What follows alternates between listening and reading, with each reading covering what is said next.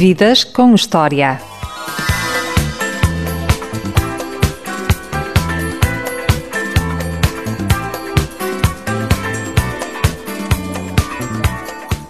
É jovem, é bonita, é atriz e está consigo todas as noites na novela Laços de Sangue, na SIC, na doce Catarina. Boa tarde, Teresa Tavares. Boa tarde, muito obrigada pela apresentação. Obrigada, obrigada pelo convite. Porquê que te chamas Teresa? Uh, não faço ideia. não faço ideia. Mas gosto, é o nome que eu gosto. Se não fosses Teresa, gostavas de te chamassem o quê? Olha, nunca pensei nisso. Não sei porque é que sou Teresa, mas acho que não há, não sei pelo menos nenhuma daquelas histórias de estávamos indecisos entre três ou quatro. Não, acho que foi sempre Teresa e está bem assim. Olha, eu se não fosse Diogo era Francisco. Só que depois o meu pai nunca achou muita piada, que era o Chiquinho. Então não, pronto. A minha mãe queria Francisco, mas o meu pai, não, não, não, não. Vai Diogo, para não se chamarem assim Chiquinho. não há alcunha, pois. Sim, não há alcunha. Nickname, nem pensar nisso. Quando te portavas mal, como é que os teus pais te chamavam? Tinha alguma... Chamavam-me, eu sou Ana Teresa. Chamavam-me Ana Teresa. Em vez de um carinhoso Teresa. a outrazinha. Como ninguém me chama Ana, nunca, eu quase nem reconheço. Se ouvir Ana, Ana não responde automaticamente. Então Ana Teresa era quando, quando os calos apertavam. Nasceste em Zambuja. Que recordações tens? Nasci em Vila Franca, por acaso. Em Vila Franca? Sim. Olha, falha minha de produção, de pesquisa. Não, mas nasci, mas como desde pequenina que vivi em Zambuja. Como foi nascer em Vila Franca? Ah, também não me lembro, como deves calcular. Mas lembras-te da tua infância aqui nesta região do Ribatejo? Sim, lembro-me, foi ótimo, foi muito bom. Ah, foi super eh, divertido, muito pacato, porque acaba por ser muito, muito pacato, acho eu, se, se compararmos com a vida nas cidades. Ah, sempre muito próxima da minha família, sempre a fazer muitas atividades ao ar livre, adorava andar de bicicleta e correr e subir às árvores, aquelas coisas. E, e, de facto tenho recordações muito boas. Tens algum cheiro que guardes desse tempo? Sim, das várias. O cheiro dos pêssegos que eu adoro. Adoro pêssegos, ainda hoje aquele cheiro do- dos pêssegos quando estão mesmo, mesmo madurinhos e são mesmo saborosos. Adoro esse cheiro. É, Foi o primeiro que me vai à cabeça porque acho que é o mais forte. Adoro.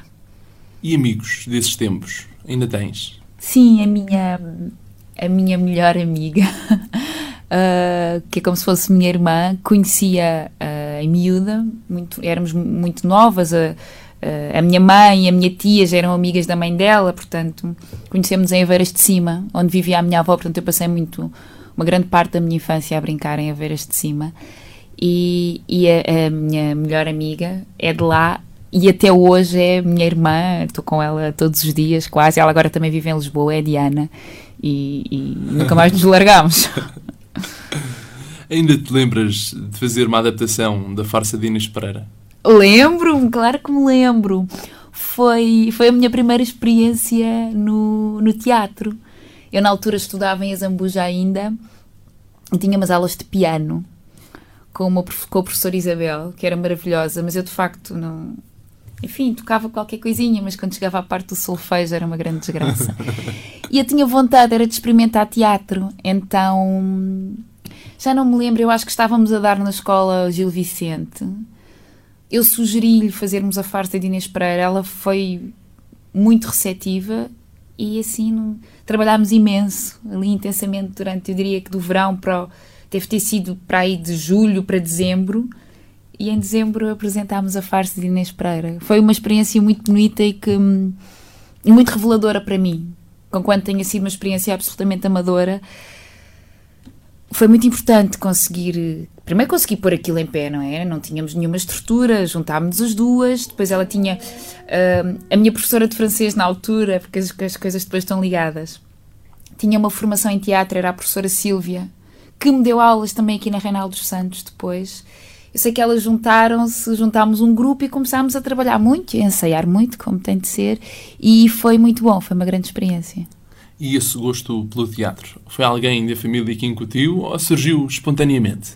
Não, ninguém me incutiu, não sei, nem sei, foi mesmo. surgiu espontaneamente, sendo que hum, quando fiz esse espetáculo, a farsa de Inês Pereira, houve ali um- um- uma coisa que me disse: Ok, eu, eu se calhar gostava de experimentar fazer isto mais a sério. Mas não houve não houve quaisquer influências familiares, de facto. A minha família não tem nada a ver com, com o teatro, nem, nem com atores, nem nada disso. Mas sentiste que era por ali? Senti que era por ali, foi, foi, foi muito claro. E depois, à medida que a partir daí, de facto, as coisas foram se revelando. Não foi. Foi se tornando evidente, evidente que era por ali. Nunca houve grande questão a esse nível. Nessa altura continuaste sempre a estudar aqui também em Vila Franca? Sim, eu acho que foi nessa altura que eu vim para Vila Franca e aí, como já senti essa curiosidade, procurei ter aulas e foi quando eu conheci a Inestética Companhia Teatral, com quem, com quem fiz, fiz as primeiras aulas de teatro e depois com quem me estrearia e viria a trabalhar. Isso foi um período muito importante? Foi, foi muito importante. A verdade é que hum, nós não temos assim tanta oferta cultural fora de Lisboa. Mesmo estando muito perto, estamos fora de Lisboa e a oferta é muito menor, as pessoas nem têm ideia. Portanto, eu descobrir a estética e começar a ter aulas e começar a desbravar o meu caminho foi muito importante para, se calhar, para, para fazer o que eu faço hoje e para fazer as coisas da forma que eu acredito que devem ser feitas, que é tu, fácil ou difícil, ires trilhando o teu caminho, ires descobrindo uh, estares atento às coisas que aprendes para, para, para evoluir todos os dias. Foi, foi muito importante essa fase. E nessa altura era difícil conciliar as aulas do liceu com as aulas de representação? Não, não era difícil. As coisas, os horários, obviamente que te cansavas, mas isso quem corre por gosto não cansa, não é? Um, os horários eram conciliáveis. Eu lembro-me que depois o meu primeiro trabalho em televisão acabou por eh, acontecer acidentalmente, ainda estava no liceu e aí já era uma grande correria, porque eu continuei a ter as aulas de teatro, andava no, acho que no 12 ano, e surgiu esse primeiro trabalho onde havia imensa atenção, quer dizer, iam buscar à escola para eu não faltar a grande parte das aulas e tudo mais, mas é sempre mais uma coisa eh, para uma miúda que não está habituada a trabalhar de todo, aí já era mais uh, difícil conciliar, mas fez-se tranquilamente e com todo o gosto. E a cabeça estava sempre no sítio que não fosse as aulas, calculo. Olha, sabes uma coisa? Desde aí, e eu acho que foi um ensinamento super importante, uh, aprendi que podes fazer cinco coisas ao mesmo tempo. O que é realmente importante, cinco, não sei, enfim, isto é uma figura, mas o que é realmente importante é que estejas com a cabeça sempre no sítio onde estás. Eu agora estou aqui, estou só a falar contigo. Eventualmente tenho outras coisas no pensamento, mas é, eu acho que é um, um muito importante uh, quando se quer fazer várias coisas ao mesmo tempo ter capacidade de compartimentar. Eu agora estou só aqui, saio daqui, mudo o chip e vou para o outro lado. e isso foi uma coisa que eu aprendi nessa altura. E, e que se, porque acho que se estivesse sempre com a cabeça noutro sítio, alguma coisa ia correr mal. E é importantíssimo para um ator estar concentrado, calculo eu. E estar é? no presente, eh, realmente representar, uh, que em inglês é uma expressão muito mais interessante que é to play, em inglês e noutras línguas, não é mais do que estar no presente e, e jogar com, com, a circunstância em que tu estás. Uh, portanto, se calhar também tem a ver com isso, não é? Eu sou atriz, a minha, a minha, o meu grande desafio é estar sempre aqui, neste momento. No liceu, eras boa aluna? Era, por acaso era. Tinhas boas notas? Sim. Seguiste o quê? Humanidades? Segui Humanidades, sim. Com o intuito de seguir comunicação? Ou sim, não? Ou seguir outra área qualquer? Hum, eu segui Humanidades porque, porque era a área que me fazia mais sentido. Eu adorava filosofia, ainda hoje gosto muito. Uh, gostava muito de línguas. Uh, portanto, naturalmente, escolheria sempre Humanidades. Agora, eu acabei por me inscrever em Ciências da Comunicação, ainda fiz um ano e meio ou dois do curso, mas acho que nunca nunca pensei realmente que, que, ia ser que ia acabar o curso ou que ia ser jornalista. A questão foi, tinha acabado o 12 ano em Humanidades, na altura estava a trabalhar, estava a fazer o meu primeiro trabalho em televisão, portanto, eu lembro-me que era, aí sim era muito difícil, se eu me candidatasse ao conservatório, conciliar os horários do conservatório, que tem muitas aulas práticas com os horários de trabalho. Então inscrevi-me na Universidade Nova, entrei, acabei por eh, fazer umas cadeiras, mas acho que, que, que já sabia que em princípio não seria jornalista. Nessa altura, fizeste a tua primeira novela, Sim. Jardins Proibidos, na TVI. Foi essa tal que eu estou a falar. Ainda te lembras da Sofia? Lembro-me, lembro. Foi uma grande aventura porque estávamos todos a começar. Aquele núcleo, o núcleo mais jovem, estávamos mesmo todas a começar. Era eu, a Vera Colodes e a Daniela Roy e a Maia Booth. E, era muito divertido, era uma grande descoberta. Também ainda não haviam muitas, muitas novelas, nem se fazia muita produção para televisão em Portugal, portanto, tu ires a um casting e ficares a fazer uma coisa era uma grande surpresa mesmo. Eu lembro-me quando fui a esse casting, fui quase por acidente e, e, nem sequer pensei que depois podia fazer uma coisa, sabes? Era diferente, não havia esta, esta quantidade de produção que há hoje. Portanto, foi muito divertido, nunca me esquecerei. E como surgiu essa oportunidade? Foi Aliás, eu acho que soube na estética que ia haver um casting para televisão. Na altura nem sequer se falava de um projeto em particular, era um casting para televisão, onde foram milhares e milhares e milhares de pessoas. Estamos a falar disso. de uma altura, para aqueles mais novos que não sabem, que estão a ouvir o programa, que Morangos com Açúcar era praticamente uma miragem. Sim, eu fiz a primeira série dos Morangos e foi muitos anos depois disto. não, isto foi em... Havia muito poucas oportunidades para os jovens Sim. que queriam mostrar... E nem sequer pensavas muito nisso, na altura quando tu pensavas que querias ser ator, pensavas, vou acabar o 12 ano, vou para o conservatório e depois vejo como é que corre. Nem sequer havia essa coisa de começar logo a trabalhar, daí a surpresa. Eu lembro-me que soube do casting, eu acho que foi aqui em Vila Franca, e fui fazer, e era um casting daqueles gigantes com muita gente, e, e, e pronto, eles disseram que tinha corrido bem e tal, mas tu vens para casa e já nem pensas nisso. E passados uns meses ligaram-me para ir fazer um casting para um papel específico, e, e daí resultaria o meu primeiro trabalho que foi, que foi, realmente eu não estava nada à espera. Foi assim uma daquelas surpresas que eu nem sequer consigo narrar, ficas mesmo. Foi aí que decidiste mesmo que o teu futuro seria a representação? Como eu te estava a dizer. Ou tem a ver com as oportunidades que foram surgindo? Eu não sei se, se, houve um momento de decisão. Eu, na realidade, acho que nesta altura eu já, eu já, já, já queria ser atriz.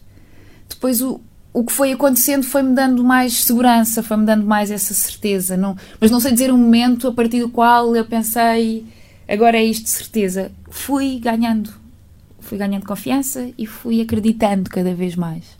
Enquanto estavas a realizar aqui o curso de teatro em Vila Franca, fizeste um intercâmbio e foste à Finlândia. Dizias-me há pouco em off, eu não fazia a mínima ideia, assumo que não fazia a mínima ideia, e dizia-me a Teresa que tinha ido à Finlândia. Como foi Sim. essa experiência de intercâmbio cultural? Foi muito interessante. Aliás, foi na Finlândia que eu soube que tinha ficado com o papel nos Jardins Proibidos. Portanto, imagina a, a emoção em que eu estava.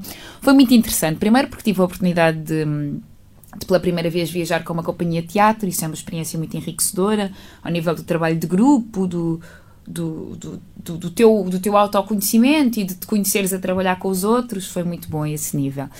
Depois a questão do intercâmbio, a questão de trabalhar com os finlandeses, que, que, que são um povo completamente diferente de nós, de facto. E... A língua foi um obstáculo? o finlandês é uma língua mesmo muito estranha.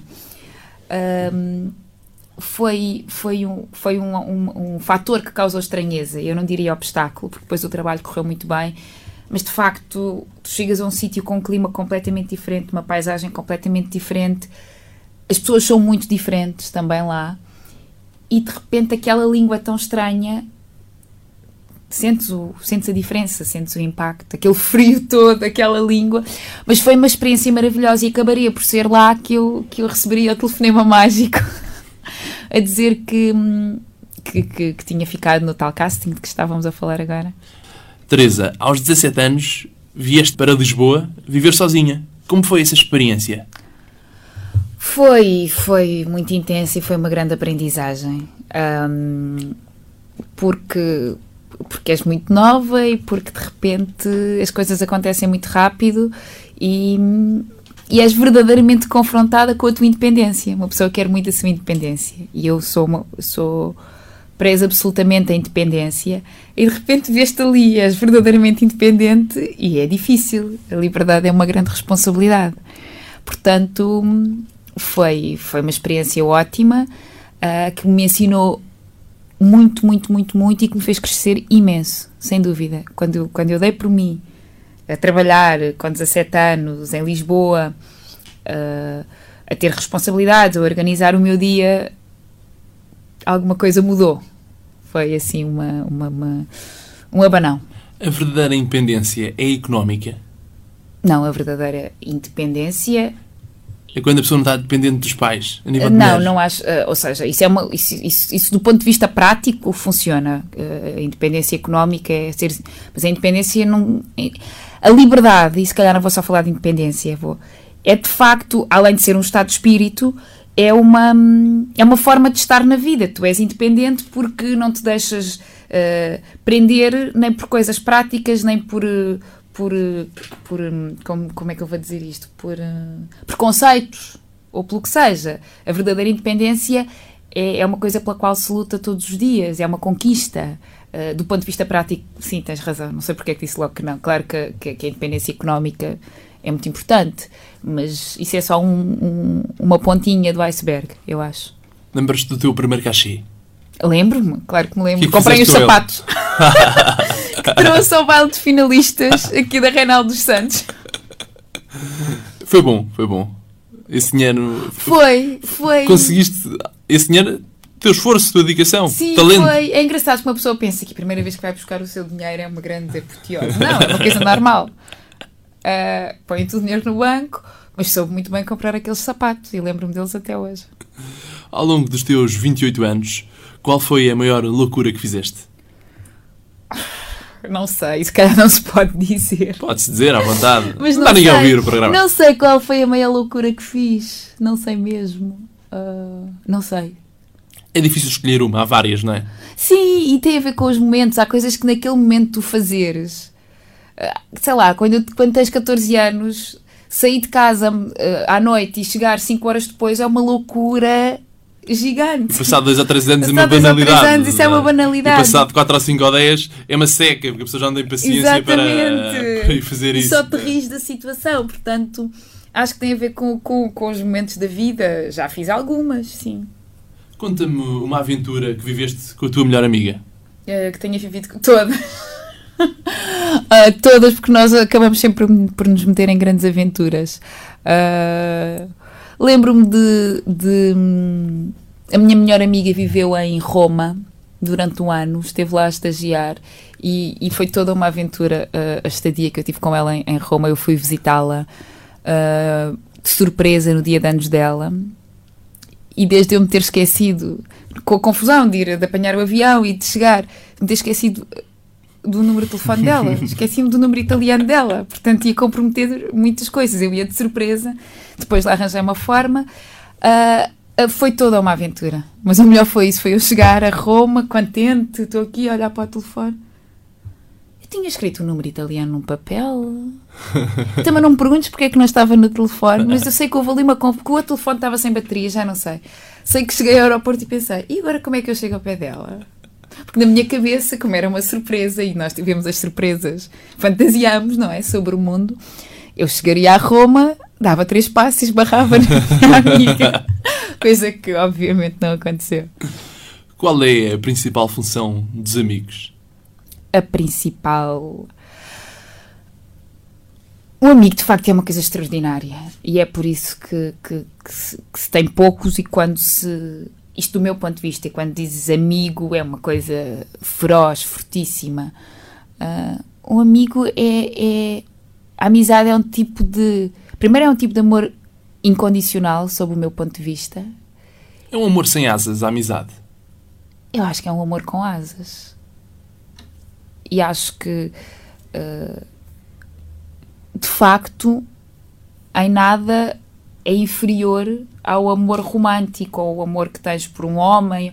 Não, acho que acho que é um amor com asas. Acho que é uma, uma partilha uma partilha extraordinária.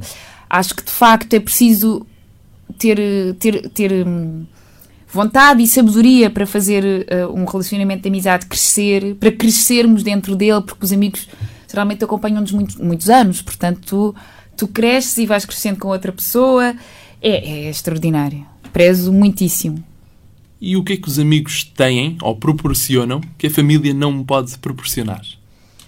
E vice-versa, claro. Olha, eu, eu acho que tenho muita sorte porque tenho uma família maravilhosa. Uh, sobretudo a minha família mais próxima uh, e a quem sou muito ligada. Portanto, na realidade, o, o, os laços que me unem aos, aos, meus familiares mais próximos são tão chegados e há tanta cumplicidade e tanta confiança que são muito semelhantes ao, ao, ao, é um tipo de elo muito semelhante ao que eu tenho com, com os meus melhores amigos. Uh, e acho que é isso, deve variar de, de, de, família para família. No meu caso, especialmente a relação que tenho, por exemplo, com a minha mãe ou com o meu pai, com o meu irmão, é de facto também de amigos, portanto eu não faço, não faço mesmo diferenças. Qual é a pessoa da tua família com a qual mais te identificas? Que pergunta, não sei. Não sei. A determinadas alturas calculo que seja com o teu irmão, noutras com os teus pais. Talvez. Uh, não sei com que, com que pessoa é que mais me identifico. Eu acho que sou mesmo uma mistura ali de várias coisas que fui buscar aos dois lados. Uh, não sei. Não sei. A minha avó, Rá, que já não está entre nós, É como eu lhe chamava, não, não achando eu que me identifique especialmente com ela, é sempre uma. Ela e o, e o meu avô, que também já não está entre nós, são sempre uma grande fonte de inspiração para mim. Os, são os meus avós maternos. Acho eu... que se calhar sou uma mistura deles os dois e do que veio depois, também do lado do meu pai. És aficionada? Sim. À festa brava, à festa do Ribatejo? Sim, o meu pai foi toureiro, toureiro a pé. Uh, tenho um primo que é cavaleiro, portanto habituei-me desde muito, muito cedo uh, a ver corridas de touros.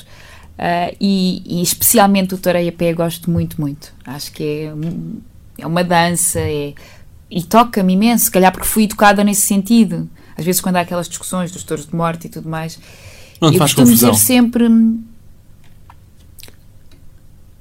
A verdade é que eu vejo o espetáculo. Isto é muito polémico. Quando há essas discussões, eu costumo dizer: não se esqueçam que eu fui educada a ver touradas, portanto, para mim é diferente. Para mim é como se fosse uma coreografia cujo final é tradição, é, assim. é, tradição. É tradição portuguesa. Sim, também, mas há parte de ser tradição, porque não é só portuguesa. Por exemplo, a questão do, dos touros de morte, quer dizer, as corridas com, com touros de morte que eu vi foram em Espanha, nunca vi em Portugal, porque não, não são permitidas. Tem a ver também com, com, com a tal dança, porque eu acho que o touro a pé é uma, é uma e dança. A figura importantíssima que o touro representa, não só no Mediterrâneo, porque já os deuses gregos eram representados por touros, entre outras coisas, mas também como ligação a outros continentes. Eu refiro, por exemplo, a ligação que existe do touros entre a Europa e o México. Exato. A América, a América do Sul especialmente, não é? A identidade ibérica e muito mais do que isso. Mas sim, sou, sou aficionada. Gostas de, de, ir aos touros? Por acaso agora não vou tanto, mas, mas tenho essa ligação que eu sinto que é muito profunda. Se vejo especialmente uma tourada a pé, que são as que eu gosto, toca-me e, e, aprecio e gosto de ver. E outras coisas que gostes de ver? Gostas de ver televisão? Ou nem por isso? Uh, gosto, gosto. Gostas de ver na televisão? Eu não, eu não vejo muita televisão porque sou mais pessoa de, de, ver uma coisa específica. Quero ver aquela série, portanto liga àquela hora. Ou quero ver as notícias daquela hora.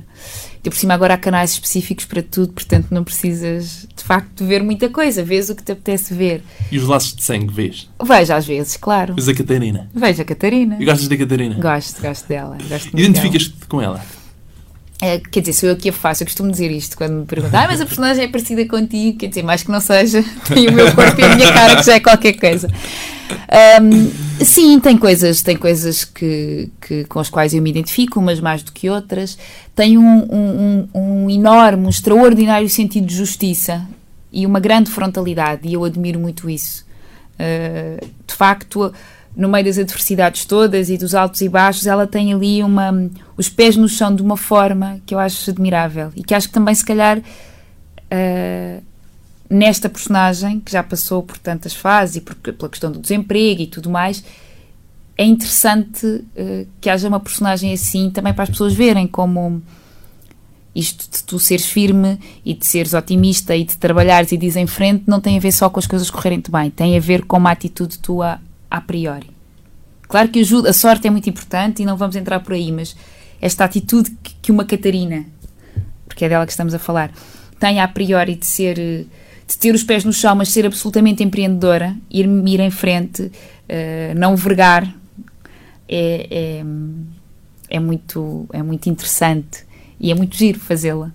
Esta é uma novela da SIC, mas tu começaste e fizeste várias na TVI. Notas uma grande diferença do 3 para o 4?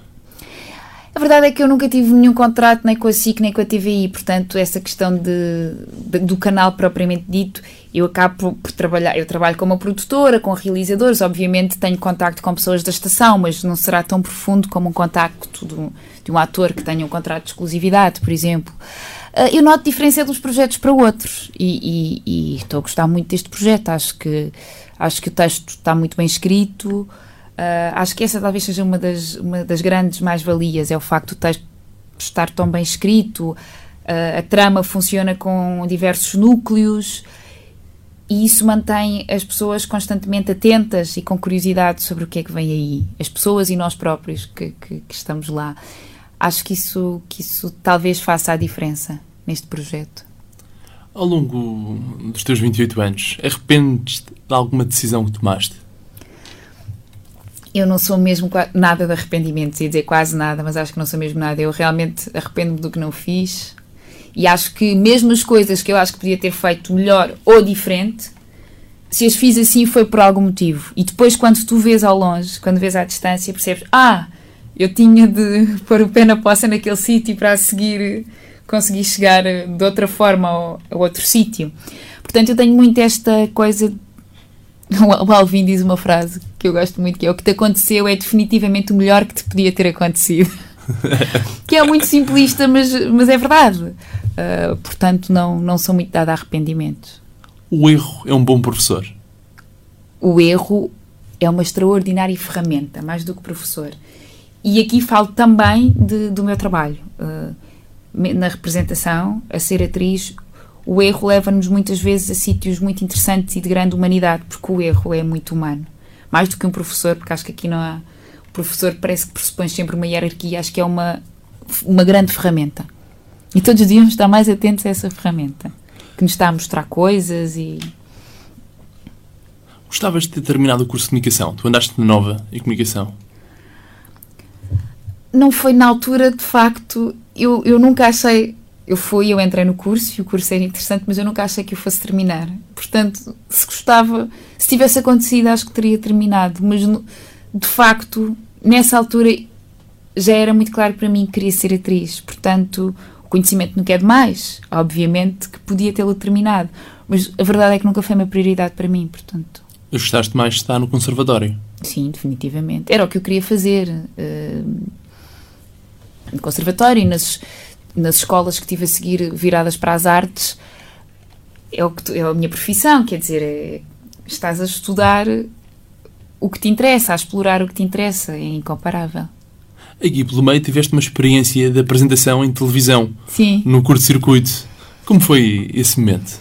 Olha, foi muito divertido e foi também uma grande aprendizagem. Foi, foi pouco tempo depois de eu ter começado a trabalhar como atriz o primeiro CC Casting, que agora, que agora continua, continua a ser feito.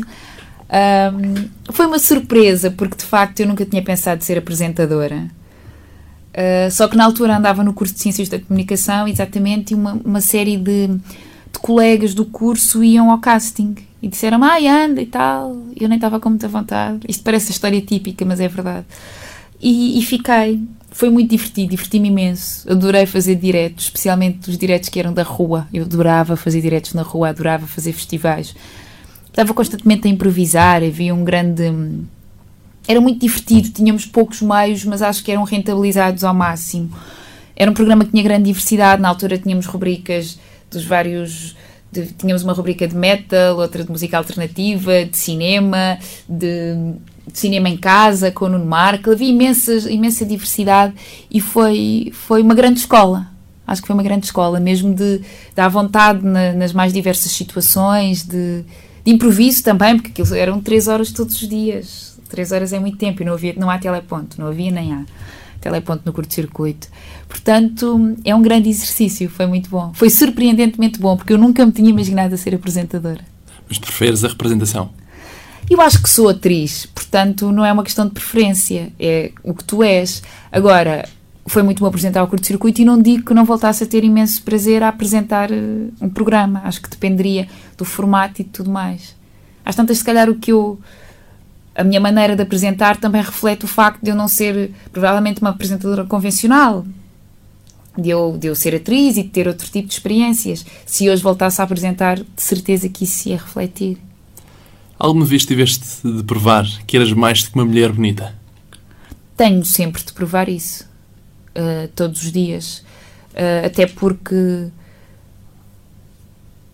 esta coisa, da, esta questão da beleza. Primeiro porque eu não comecei propriamente por ser bonita. Podia dar-se o caso e, e, eu ficava contente na mesma porque tinha começado. Mas não foi propriamente aquele caso de, de eu ter feito, de eu ter saído na capa de uma revista e irem buscar para ser atriz. Foi ao contrário. Portanto, para mim, um, a questão nunca passou propriamente por ser bonito ou não. Passou por as pessoas reconhecerem o meu valor nesta ou naquela circunstância, para este e para aquele papel. O ser bonita é um, um, um acréscimo, eu diria. É, ainda bem que, que, que, que, tens um visual porreiro, porque isso ajuda. Mas é importante, especialmente acho, em televisão. Sim, acho que sim. Acho que é sempre importante por uma questão de. É importante até se tu fores a ver, quando vais andar na rua uh, o, o, ideal de beleza que tu tens na cabeça, olhas mais rapidamente para ele, para uma pessoa que corresponde a esse ideal do que para uma pessoa que não corresponda. Isto já assim, uh, falando de uma maneira muito, muito global. Portanto, evidentemente que é importante, mas nunca o meu percurso dependeu disso e hoje eu digo que ainda bem. Teresa, acreditas no amor à primeira vista? Acredito em todas as formas de amor. é sério, acredito piamente no amor, portanto, de certeza que o à primeira vista também existe. e o que é que te fascina nos homens? Uh, de facto, uh, o que me fascinam são particularidades, não é? Algumas pessoas, mas assim, uma. uma uh, que é que me prende a atenção, provavelmente um. O sentido do humor prende-me a atenção. Uh, depois tem a ver com cada pessoa, de facto. Uh, uma maneira de olhar, uh, detalhes. Eu gosto do detalhe. o pormenor faz a diferença. Totalmente. Concordas com Rita Lee quando diz que amor é prosa e sexo é, é poesia? poesia. Adoro essa música, por acaso. E acho que só a Rita Lee para escrever essa letra e para cantar assim. É brutal. É maravilhoso. Quando eu ouço a Rita Lee, concordo com tudo. Se pensar um bocadinho. diria que o amor então é prosa poética, ou pode ser prosa. Po... Não, então diria que o amor é ou pode ser sempre prosa poética, que junta o melhor da prosa e da poesia. E a tua primeira vez? Foi para recordar ou para esquecer? Como eu te disse, eu não sou de arrependimentos, portanto na minha vida é tudo para recordar. e o cinema? A primeira vez que fizeste cinema? Bom, como falámos há pouco, eu já tinha feito umas quantas curtas-metragens, uh, mas estreei-me numa longa-metragem com um realizador inglês que veio a Portugal fazer um filme, uh, o Mark Heller, que fez o Star-Crossed, e, e, que foi um filme que, que eu protagonizei, portanto foi uma experiência muito intensa mesmo ao nível da carga de trabalho e, e foi, foi, foi uma grande aprendizagem, foi, foi muito importante para mim esse projeto. Esse filme, que para os espectadores, neste caso para os ouvintes que não sabem, foi a versão, digamos, dos tempos modernos do Romeu e Julieta. Sim, sim. O, o Romeu jogava futebol e eu era filha do dono do clube rival.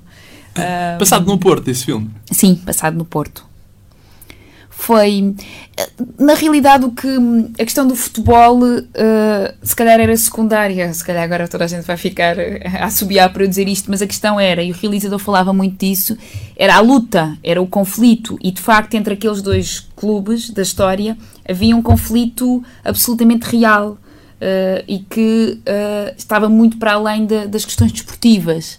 Portanto o que ele procurou foi uma arranjar no, na contemporaneidade um conflito que se assemelhasse ao, ao do Romeu e Julieta, do clássico, e, e, encontrou este caminho. Esse filme que foi em português e em inglês, mas também já fizeste filmes em francês, O Nuit de Chien, por exemplo. Sim. Um... Como é contracenar e representar numa língua que não é a tua? Que não é a minha. Olha, têm sido ótimas experiências. Eu até agora só trabalhei em inglês e em francês. Um, são ótimas experiências, tens, tens a oportunidade de trabalhar com pessoas novas. Um, a questão de representar noutra língua, se muda as coisas, muda porque as línguas têm sonoridades muito diferentes. Hum, não sei se. Eu não vejo muito. Muita gente diz que tu não consegues dizer amo da mesma maneira uh, em português ou em inglês ou em francês. Na minha experiência é diferente, mas não é necessariamente um obstáculo. É uma descoberta, porque as sonoridades são diferentes, porque por exemplo, no filme que falaste, no Nuit de Chien, que foi o último filme da vida do Werner Schroeter, nós contracenávamos com vários atores franceses, assim como no Star... Desculpa, agora ia dizer Starcrossed com pronúncia francesa. No Starcrossed contracenava com atores mesmo ingleses. Portanto, uh, há ali uma, uma novidade por causa da língua, mas não, não sei se é necessariamente um obstáculo, acho que é uma descoberta. Tu adaptas também, estás ali com, com, com com atores com uma escola diferente de representação, com, com É muito diferente o beijo francês do beijo inglês. Olha, da minha experiência, depende realmente de filme para filme. e em Portugal, em 2009, fizeste um filme, Sorrisos do Destino, de Fernando Lopes. Sim, foi, e foi um papel mais pequeno no, no, no último filme, porque entretanto ele não fez mais, acho que vai fazer agora um filme do Fernando Lopes. Foi, foi, foi muito bom conhecê-lo, porque eu tinha aquela curiosidade de conhecer o Fernando Lopes. Todos os atores e todos os espectadores de cinema portugueses que gostam de filmes, digamos, com alguma profundidade, gostam de Fernando Lopes. Acho que sim, eu gosto do Fernando Lopes. Gosto do Fernando Lopes, gosto muito do João Canis, com quem também já tive o privilégio de trabalhar. E acabaste de rodar um filme do João Canis. Uh, fiz no ano passado, entrei no último filme dele, Sangue do Meu Sangue, que deverá sair este ano. O que é que as pessoas podem esperar? Só um bocadinho do verbo. O que é que as pessoas podem um esperar? Da tua personagem, tua personagem. Não, só vou falar do filme então. As pessoas podem esperar um, uma abordagem ousada e, e, e destemida sobre sobre a vida no subúrbio, mas acima de tudo uma história sobre o amor incondicional. E a vida de atriz é paixão ou razão? Ah, são as duas, definitivamente. Uh, um amigo meu diz uma coisa muito gira que é como é que é? Sente com a cabeça e pensa com o coração. Bonito, sem dúvida. Uh, tens mesmo de fazer assim, acho eu. E não é só na vida da atriz, mas na vida da atriz, definitivamente. Olha, agora o tempo está a voar, está quase a desaparecer. Vamos entrar numa rubrica que é Direto à Cabeça. Eu faço-te uma pergunta, tu dizes a primeira coisa que vier à cabeça sem pensar muito. E depois eu dou-te duas hipóteses e tu vais escolher uma dessas obrigatoriamente. Ok. Um filme. Um Estar filme... agora a falar em cinema, um filme. Persona, do Ingmar Bergman. Uma viagem. Que já fiz a Nova York que gostavas de fazer? Me apetece fazer agora a Ásia. São tantos países que me apetece visitar que não vou começar, porque não estávamos aqui mais 10 minutos. um perfume. O DKNY. Um livro. A Servidão Humana. Silêncio ou barulho? Silêncio. Teatro ou cinema? Os dois. Rock ou pop? Rock. Benfica ou Sporting? Benfica. Heróis ou vilões? Uh, dos dois, é preciso. Conquista ou sedução? Conquista com sedução. A vida é. Sonho. Foi um prazer ter a tua presença hoje no programa. Igualmente. Muito obrigado.